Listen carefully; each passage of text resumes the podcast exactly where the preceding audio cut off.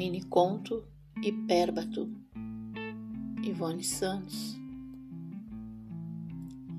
E de angústia as entranhas vomitou de comida no prato.